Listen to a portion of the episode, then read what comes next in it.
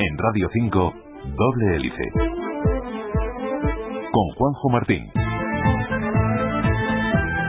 El dolor es esa señal que todos queremos evitar, ese síntoma que nos indica que algo va mal, que estamos sufriendo algún daño. Y eso que decían nuestras abuelas de que si es juece es que está sanando, bueno, ya eso quedó atrás.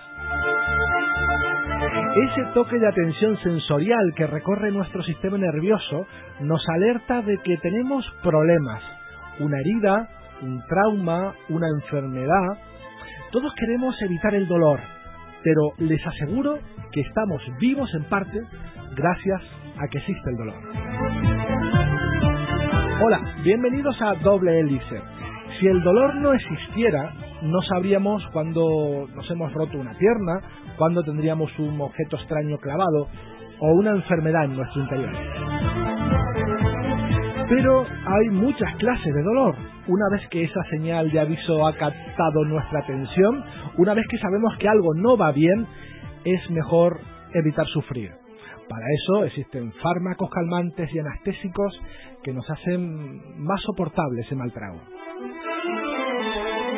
Sin embargo, hay pacientes que sufren un dolor difícil de controlar y de un origen, digamos, aún desconocido. Un dolor que les incapacita y crónico. Hoy les, les, queremos hablar del dolor, de qué es, para qué sirve y cómo podemos evitarlo. Detrás de cada fármaco, de cada tratamiento, existe un mundo apasionante de investigación. Doble hélice. Y para hablarnos, perdón, del dolor y, su tratamiento tenemos con nosotros a la doctora Elizabeth Carrillo, que es anestesióloga del Hospital Universitario de Nuestra Señora de la Candelaria. Buenas tardes, Elizabeth. Buenas tardes. Gracias por estar con nosotros, es un placer. En este programa mmm, solemos comenzar definiendo un poco los términos del, de lo que vamos a hablar y evidentemente si hablamos de dolor me gustaría que nos dijeras médicamente qué es el dolor. Pues el dolor se define como una sensación desagradable y subjetiva que percibe el paciente, ¿vale? Solemos huir del dolor, es normal, a nadie le gusta, bueno, en principio, pasar dolor, eh, pero es creo que fundamental, ¿no? Para, para nuestra supervivencia, o lo ha sido en la evolución de nuestra especie, ¿no? Es como una señal de aviso. Sí, el dolor precisamente lo que lo que quiere mmm, eh, eh, avisar al cuerpo de que te están provocando una lesión, una lesión en donde sea en un órgano, en una pierna, y entonces esa lesión eh, tú la percibes como dolor. Si tú no tuvieras dolor, no serías capaz de percibir que estás teniendo una lesión. Entonces eso es lo que nosotros llamamos dolor agudo. ¿Vale? Por eso que el dolor eh, es desagradable, pero es necesario, ha sido necesario. Es necesario como un mecanismo de defensa para alertar a nuestro sistema nervioso de que algo está sucediendo, de que algo malo está sucediendo. Vale. Ahora me gustaría que nos hablaras de la anatomía del dolor, de lo que pasa, de lo que el ojo no ve cuando hay un proceso en el que sufrimos dolor. Por ejemplo, algo que nos ha pasado casi todos, un martillazo en un dedo. Queremos colgar un cuadro y somos malos eh, y claro, eh, cuando nos damos en el dedo y eh, bueno, todo pasa, pasa todo muy rápido, pero seguro que anatómicamente se desatan muchos procesos ¿no? en nuestro organismo.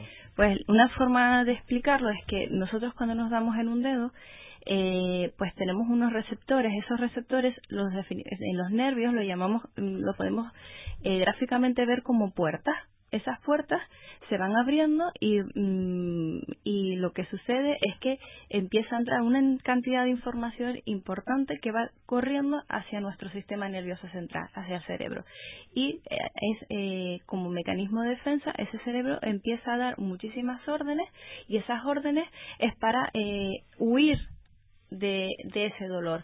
Lo primero que vamos a hacer es retirar ese dedo y meternos en la boca o algo para chuparlo, ¿vale? Porque vamos a calmar con frío esa sensación, ¿vale? Eh, si el dolor es muy insoportable o lo percibimos como un daño muy muy importante, eh, pues se va a, a, desencadenar una especie de cortejo vegetativo, es decir, sudoración, eh, ganas de vomitar, que es un mecanismo de defensa que llega a, tal punto que a lo mejor perdemos hasta el conocimiento, ¿vale? Para desconectarnos de esa sensación tan desagradable que ha sido el dolor. O sea, que nos podemos desmayar del dolor. Sí. Y es como un, un método de defensa, ¿no? De, se nos saltan los plomos. Chico, chaval, no sufras más, desconéctate un rato. Mm, a veces cuando incluso hay gente que, bueno, pues el dolor hasta les hace vomitar. Entonces, muchas veces cuando tú en un postoperatorio ves a alguien que está vomitando, no es que la anestesia le haya provocado esos vómitos, que puede ser que hay gente muy sensible a determinados fármacos, pero si tiene dolor, primero hay que quitar ese dolor, porque el dolor mismo puede provocar vómitos. Entiendo. También hay como una curva, ¿no? De intensidad en el dolor cuando mm. hablamos de dolor agudo. Volviendo al ejemplo del bricolaje, el martillazo en el dedo. Incluso podemos ser conscientes cuando nos damos el martillazo de, uy, esto me va a doler mucho y efectivamente al nanosegundo después, ¡boom!, ese pico de intensidad, ¿no? Mm. Pero hay un pico de intensidad y luego baja y, eh, luego nos ponemos el hielo, nos vuelve a doler, etcétera, ¿no? Pero que, que, hay como procesos, no picos en la gráfica. Eh, sí, depende del tipo de dolor, ¿vale? Eh, normalmente mm, es lo que lo, lo, habíamos comentado, que el dolor agudo es un dolor que es totalmente, pues, un dolor defensivo, ¿no? Entre comillas, para nuestro cuerpo. Es decir, nosotros nos provoca una lesión algo y lo que sucede es que, mm, pues, nuestro cuerpo se defiende de esa manera, ¿vale? ¿Qué ocurre? Que si ese dolor provoca una lesión y esa lesión va a más, pues el dolor irá increciendo, ¿vale? Eh, es lo que llamamos dolor inflamatorio. Si tú te das un golpe y ese ese sitio donde tú te has dado el dolor empieza pues a desencadenar todos los factores de la inflamación, de, de lo que sucede normalmente, que todas nuestras células inflamatorias van a ese sitio para intentar eh, pues curarlo, sanarlo, pues eso duele, ¿vale? Entonces eh, el dolor va increciendo si tú no haces nada, ¿vale? Si tú no pones medios para que eso baje, ese dolor, ¿vale? Una, por ejemplo, si es un dolor inflamatorio, pues con hielo muchas veces, que es lo que nos hacen a todos, ¿no? Coger la, la, piedrita de hielo y ponernos ahí, pues muchas veces con eso puede ser suficiente, ¿vale? Elizabeth, tú trabajas en el hospital de Nuestra Señora de la Candelaria, en una unidad que se está conformando, que está creando del dolor agudo. Y lo curioso es que mm, siempre solíamos pensar que los anestesiólogos eh, trabajaban después, o sea, se produce el dolor y te quito, te calmo el dolor. Pero ustedes eh, trabajan antes del dolor, se adelantan al dolor para prevenirlo y hacer que luego sea menos, ¿verdad? Sí, eh, lo que lo que sí toda la teoría del dolor, sobre todo a lo referido al dolor agudo, es que si tú pues te adelantas a que todas esas puertas que decíamos en un principio que iban a entrar cuando tú te provocas una lesión, eh, esas puertas que se abren para entrar toda esa información a lo loco y disparatada hacia ese cerebro, si tú te adelantas e intentas que esas puertas no se abran, la posibilidad de que tú tengas dolor después de la lesión es cada vez menor. ¿Vale? Entonces, eh, lo que estamos intentando y llevamos años haciendo eh, lo que pasa es que ahora mismo lo estamos intentando trasladar más hacia la parte de hospitalización para prolongar este tratamiento en las 48 horas, es eh, hacer que cuando, como nosotros ya sabemos que ese paciente va a tener una lesión, porque al fin y al cabo una cirugía, una intervención quirúrgica es una lesión, es una agresión hacia el cuerpo, entonces lo que intentamos es pues eh, eh, poner todos nuestros medios para tratar el dolor antes de que se instaure la lesión, ¿vale? Con eso que conseguimos, pues eso, precisamente, que esas puertas que se abren hacia nuestro sistema nervioso para darnos toda esa información y volvernos locos con todo ese ese mm, mm, maraún de, de, de, pues lo que llaman ellos, pues todos los receptores, todos los metabolitos, todo, todo, todo eso no suceda y tener un mayor control de dolor a las 48 horas. Si tú un dolor eh, de mucha intensidad lo consigues controlar las primeras 48 horas, la posibilidad de que ese dolor se instaure o eh, se cronifique en el tiempo va a ser muchísimo menor. Claro, esto quizás es una versión más moderna ¿no? de, tu especialidad, porque hasta no hace mucho se trataba, tu trabajo empezaba después del dolor, ¿no? Sí, bueno, eh, tú cuando estás tienes un paciente dormido en quirófano, eh, tú como anestesista ves que si tú no le pones nada para el dolor dentro de la intervención, el paciente se te puede hasta parar, ¿vale? Por esa respuesta vagal que comentábamos de nuestro mecanismo de defensa. Nuestra especialidad, cuando tú entras en un quirófano, se basa en tres pilares fundamentalmente, ¿vale? Mantener al paciente dormido, mantener al paciente que no se mueva, es decir, relajado, y, mantener al paciente analgesiado, es decir, quitarle el dolor. Porque si tú no le quitas el dolor al paciente, por mucho que esté dormido y no se mueva, va a sentir dolor. Y aunque él no lo recuerde porque está dormido, su cuerpo lo va, lo va, lo va a recordar. Porque ¿Una persona dormida puede sentir dolor? Una persona dormida puede sentir dolor. Y nosotros lo vamos a ver porque el paciente está taquicárdico, está hipertenso, está sudoroso, le lagrimea los ojos, ¿vale? Entonces, un paciente dormido puede sentir dolor y siempre hemos tratado el dolor intraoperatoriamente, ¿vale? ¿Qué ocurre? Que, que ahora lo que estamos intentando es ese control del dolor que tenemos en el intraoperatorio, de llevarlo más allá, llevarlo a hospitalización, ¿vale? Y eso es lo bonito que, de lo que estamos haciendo. Entonces, si nosotros tenemos posibilidad de poner un catéter epidural, por ejemplo, como ocurre en las embarazadas, para el control de la analgesia del parto, eh, la utilizamos dentro del quirófano con anestésicos locales, por ejemplo, le van a operar la barriga y te van a quitar un tumor enorme en la barriga, ¿vale? Entonces nosotros desde el, desde el quirófano lo ponemos antes de empezar la cirugía con el paciente despierto, después lo dormimos. Y ese catéter lo vamos a utilizar para infundir anestésicos locales, ¿vale? Eh, ese catéter, despertamos al paciente, lo llevamos a la unidad de recuperación nuestra, lo seguimos viendo cómo funciona y el paciente está con ese catéter sus anestésicos locales infundiéndose y no le duele. Pues ahora hemos ido más allá, ahora lo queremos llevar a hospitalización y los mantenemos 48 horas en el, dentro de su planta quirúrgica con su catéter epidural. Y el paciente se va a poder mover, hacer fisioterapia respiratoria, hacer todo con ese catéter. ¿Vale? Pues trasladado eso, todo lo demás. Eh, en brazos poner catéteres en plexos axilares, que son todo, todo el árbol nervioso que coge toda la inervación del, del brazo, o ponerlo en el cuello, o poner un catéter a nivel epidural, pero en vez de lumbar ponerlo a nivel torácico. Entonces, cirugías de tumores de pulmón se pueden hacer y poder tener la posibilidad en el postoperatorio de realizar fisioterapia respiratoria, que eso era impensable, ¿vale? Porque tú ya puedes moverte, porque si tú tienes dolor no te puedes mover y si tú no te puedes mover, la recuperación va a ser mucho, mucho más lenta. Doctora, ¿y los anestésicos o la ausencia de dolor pueden inhibir la recuperación del paciente? Y me explico, porque hay eh, médicos que dicen, bueno, aunque es que me duele cuando intento caminar, pues da igual, usted camine, si le duele da igual. ¿Tenemos que, sufrir o no es necesariamente así? Hay que tener claro una cosa, si tú tienes dolor vas a hacer todo lo que sea para no tenerlo. ¿Vale? Entonces, si tú el caminar te molesta y tú no controlas ese dolor, entonces tú no vas a caminar. Si tú el toser, porque te han hecho una cirugía de pulmón o lo que sea, el toser, porque tienes una raja en medio de todo el tórax, el toser te duele, tú no vas a toser. No vas a toser. ¿Vale? Entonces, todo eso que tú no vas a hacer, no va a, a tú no vas a entrar rápidamente en tu estado natural cotidiano de lo que tú haces diariamente. Si tú no entras en ese estado, tú te recuperas más lentamente.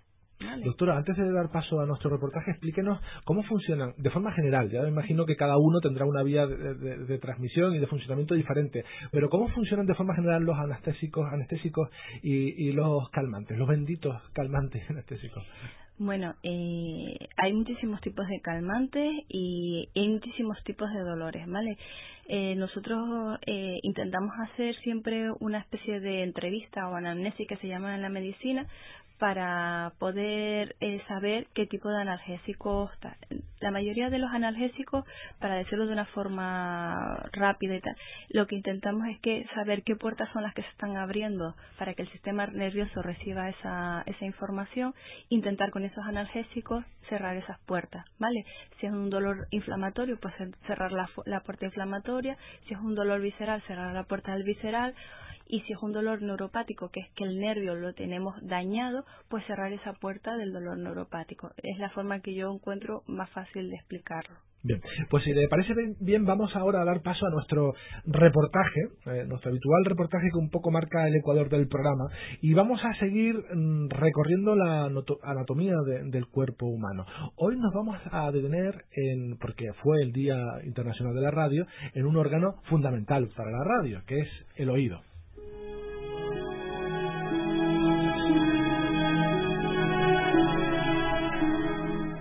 El oído humano es un sistema de análisis de sonidos extraordinariamente complejo. Es capaz de recibir sonidos de una gama muy amplia de intensidades y frecuencias. El oído está formado por tres secciones diferentes, el oído externo, el oído medio y el oído interno. Estas partes trabajan juntas para que puedas oír y procesar sonidos durante todo el día y cada día del año.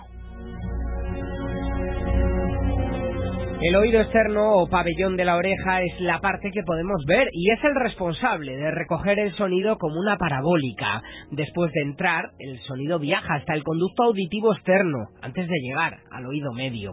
La otra tarea del conducto auditivo es proteger a las demás partes del oído fabricando cera. La cera tiene unos componentes químicos especiales que combaten las infecciones que podrían lesionar la piel dentro del conducto auditivo. También atrapa partículas de suciedad para ayudar a mantener el conducto auditivo limpio.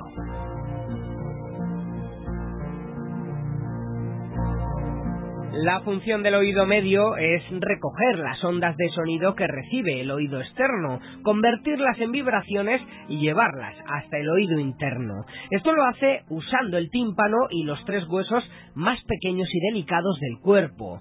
El tímpano es un trozo de piel delgada adherida a un pequeño hueso llamado martillo. El martillo está unido a otro pequeño hueso llamado yunque y finalmente el yunque está unido al hueso más pequeño de todo el cuerpo humano, el estribo. Cuando las ondas de sonido llegan hasta el conducto auditivo externo y al tímpano, este empieza a vibrar. Las vibraciones pasan por los tres pequeños huesos y las transfieren a la parte más profunda del oído, el oído interno. Las vibraciones llegan a la coclea, un conducto pequeño y enroscado que está lleno de líquido y recubierto de células con miles de pequeños pelos en la superficie. Cuando las vibraciones del sonido tocan el líquido de la coclea, este empieza a vibrar y cuando lo hace, esos pelitos se mueven. Los pelitos convierten entonces las vibraciones en señales nerviosas para que el cerebro pueda comprender el sonido. Una vez que las señales nerviosas llegan al cerebro, las interpreta como canciones, voces o timbres. Gracias a este entramado circuito has podido escuchar cómo funciona el oído.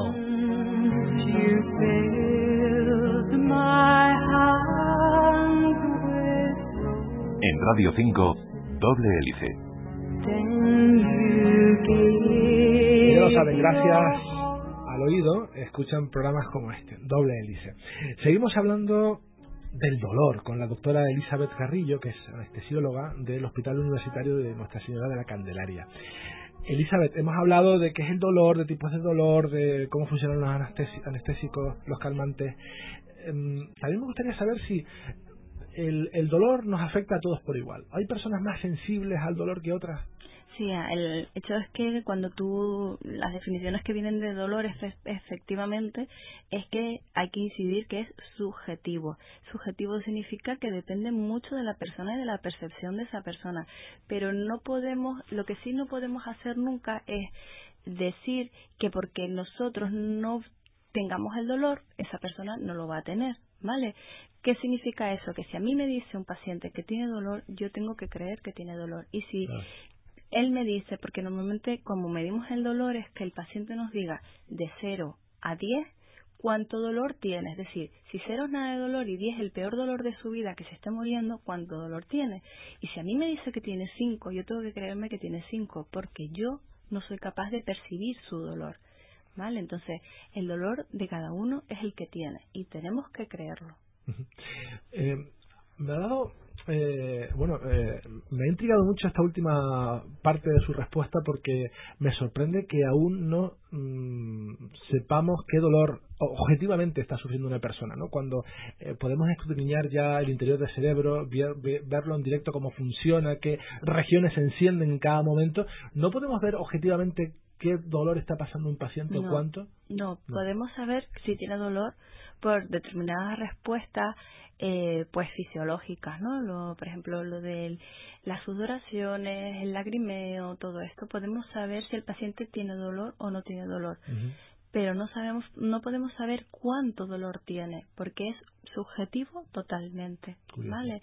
Entonces, eh, sí que podemos eh, saberlo a través, por ejemplo, de Mm, de fármacos que nosotros vamos colocando, ¿vale?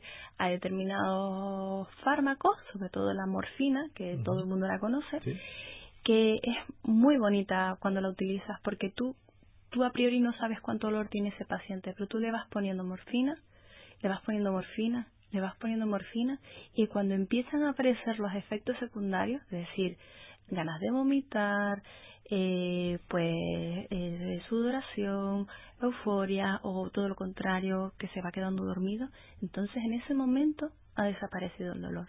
¿Vale? Y es la única forma, entre comillas, objetiva que podemos eh, tener para saber cuánto dolor tiene ese paciente.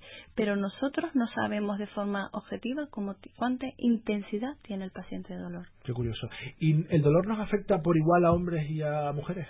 Bueno, eh, realmente existe no una leyenda urbana no de que las mujeres pues somos más fuertes y los hombres somos son un poquito más débiles en ese sentido. Yo mi experiencia personal es que las mujeres el dolor agudo pues lo suelen aguantar un poquito mejor o por lo menos no se quejan. ¿vale? Que es que es diferente. Yo creo que también es sí. No, bueno, hay gente que, que aguanta y pero a mí me da miedo la gente que no se queja, ¿eh? Siempre me ha dado miedo, porque son la gente calladita al final es la que te da el sustito, ¿vale? Entonces, eh, lo que sí es verdad que a lo mejor esa capacidad de no quejarse, de aguantarse, ese, ese, ese rol de mujer sufridora, pues al final hace que efectivamente, pues haya un índice más de cronificación de dolor en la, en las mujeres, ¿vale? Pero que las mujeres sean menos o que los hombres sean menos fuertes, eso ya eso lo dejamos ahí para el pueblo. Muy bien, ¿Qué, opinen ellos? Mm, vamos a hablar, si te, si te parece, Elizabeth, de bueno, dos patologías que son muy representativas del dolor crónico. Una es las cefaleas, las famosas migrañas, y otra es el, el fenómeno del miembro fantasma, ¿no? Algo hmm. curiosísimo. Cefaleas. Eh, ¿Afecta a muchas personas las migrañas? Eh, las migrañas sí, son bastante frecuentes, pero en general las cefaleas, ¿vale? Las cefaleas, dentro de las cefaleas están las migrañas, ¿vale? Es un tipo de cefalea. Bien, o sea, las cefaleas engloban a las migrañas. Sí, pero no, pero claro, las migrañas son tienen una característica, eh, después está la cefalea tensional, hay muchísimas cefaleas, ¿vale? Por neuralgias de Arnold, por entonces, sí que en ese sentido hay, efectivamente, hay muchísima incidencia de cefalea, pero igual que hay muchísima incidencia de estrés. Entonces, cefalea tensional, pues personas que tienen mucho estrés va a tenerlo, ¿vale? Pueden ser por, por, por muchísimos factores, ¿vale? Incluso una contractura muscular eh, a nivel de los músculos del cuello puede, eh, mantenida puede darte una cefalea crónica, ¿vale? Entonces, efectivamente, la cefalea es importante en nuestro medio, eh, pero es un síntoma de algo que está sucediendo en el fondo, ¿vale? Tanto estrés como contracturas musculares que pueden ser por estrés o por alguna lesión que haya orgánica, ¿vale? Las cefaleas son siempre un síntoma, ¿vale? Entonces, si tenemos cefaleas de forma recurrente, no porque nos duela un día la cabeza, sino si es prolongado en el tiempo, deberíamos acudir al médico, ¿no? Evidentemente, si tenemos una cefalea que está mantenida en el tiempo, tenemos que ir a un médico. Y luego me, sorprende la capacidad de normalización que tienen muchas personas casi siempre mujeres, mi experiencia personal, con las migrañas, ¿no? Que saben cuándo van a tener una migraña, saben qué hacer, la pasan y bueno, es como, como que en ver, ¿no? Mm. Sabe que le va a pasar, apaga todas las luces, se acuesta, le pasa, y porque tampoco saben cómo solucionarlo, ¿no? Porque hay como un limbo científico ahí que no sabe muy bien. Bueno, yo no soy la que debería estar hablando de este tema porque esto lo llevan muy bien los neurólogos y son los especialistas en esto, ¿no? Pero si es que es verdad que la migraña eh, pues es más frecuente en mujeres, ¿vale? Y se relaciona mucho con eh, cambios hormonales, ¿vale? Entonces, si tú diagnosticas ya a una persona de migraña, vamos a ver, si tú ya sabes que tienes esa migraña, ¿vale? Porque lo, lo, lo, importante es saber por qué tienes esa cefalea. Cefalea eh, crónicas en el tiempo, ¿vale? No porque tengas un día una cefalea va a ser un estado de alarma, ¿vale? Sino si tú tienes una cefalea y te diagnostican efectivamente que tienes una migraña, pues te darán una serie de eh, factores de riesgo que te puede desencadenar el cuadro, ¿vale? Pues puede ser que tú sepas que de la ovulación te da, pues tú sabes que cuando tú ovulas vas a tener un ataque de migraña. Mm. Pues te tomas la medicación y te acuestas y haces lo que tienes que hacer. ¿Vale? Efectivamente hay fármacos, que eso ya es que los neurólogos lo saben mejor, ¿no? Pues si tienes tantos episodios al mes, pues te dan una serie de medicación que previene más, pero sí, ¿vale? Está, hay gente que la migraña se le relaciona con comidas de determinados ingredientes que se le ponen en las comidas chinas, eh, o con el la toma de alcohol, o entonces todo eso, en la mejor manera de tú saber cuándo te desencadena el dolor es conocerte tú mismo. Sí. ¿Vale? al día siguiente de beber alcohol suelen dar cefaleas. ¿eh? Sí, pero es otro tipo de cefalea. bueno, nos quedan un par de minutos para también hablar de un dolor crónico muy curioso que se produce en personas que han perdido un miembro, ¿no? Y es curioso saber cómo a una persona que le han amputado una pierna o, una mano les duele la pierna y la mano que les han amputado, ¿no? Como si aún la tuvieran ahí. Hmm. Yo siempre se los explico a los pacientes y yo espero que me, que me, que me estén entendiendo cuando les explico, porque a veces me dicen que sí, pero no sé si es verdad. Es que eh, llevamos, a lo mejor una persona lleva 50 años con una pierna, ¿vale? Y de repente, eh, por, por lo que sea, porque esa pierna pues se ha fracturado y se ha infectado y no hay otra forma, o la vida del paciente o, el, o la pierna, o por problemas de, de arterias, por lo que sea. Y eso tú de repente, esa pierna se la quita. ¿Cómo le explicas tú a tu cerebro que tú esa pierna no la tienes? Eso es el miembro fantasma. Entonces hay una serie de medicación que se pone para intentar bajar esa intensidad esa, esa sensación de que tenemos ese miembro, porque claro, nuestro cerebro lo tiene. ¿Vale? Aún nuestro cerebro no se ha separado, no se ha desprendido de ese órgano, de ese, perdón, de ese, miembro. de ese miembro. Entonces, tú poco a poco intentarás darle la información de que eso no existe, pero esa pierna le va a seguir doliendo y lo va a sentir, ¿vale? Y no estamos locos por seguir sintiéndolo, es que nuestro cerebro tienes la sensación de que su extremidad existe porque para él no lo ha perdido, ¿vale? Entonces, esa sensación, si está bien tratada, eh, tiende a desaparecer a los tres meses de haber eh, haberse hecho la amputación, ¿vale? Si está bien tratada, si no se puede cronificar en el tiempo durante años y toda la vida, ¿vale? Toda la vida nos puede doler un miembro que no tenemos. Si está, si no está bien tratado, sí si tenemos dolores crónicos agudos sostenidos en el tiempo, por último, al médico, ¿no? Nuestro médico de cabecera. No, hay, no, hay, por qué ser sufrido en esta vida. No, no, no hay que ser sufrido. Hay que intentar, si tenemos algún dolor, y si está mantenido en el tiempo ya tenemos que ver por qué motivos tenemos ese dolor. Evidentemente si es un dolor de repente muy intenso, a dominar o lo que sea, pues eh, alguien te tiene que ver y ver si por qué motivo es. Pues doctora Elizabeth Carrillo, anestesióloga del Hospital Universitario de Nuestra Señora de la Candelaria, muchísimas gracias por haber estado con nosotros. Hasta luego. Y hablando del dolor, llegamos al final de este programa que, como saben, pretende bucear entre laboratorios y centros de investigación para mostrarles qué hay detrás de cada fármaco, de cada tratamiento. Nos vamos de esta y cerramos esta versión radiofónica, pero seguimos muy vivos en Internet a través de facebook.com barra doble hélice y si eres más de Twitter, arroba doble hélice. En los mandos técnicos, Juan Pablo Hernández en la dirección, Juanjo Martín. Hasta la próxima semana.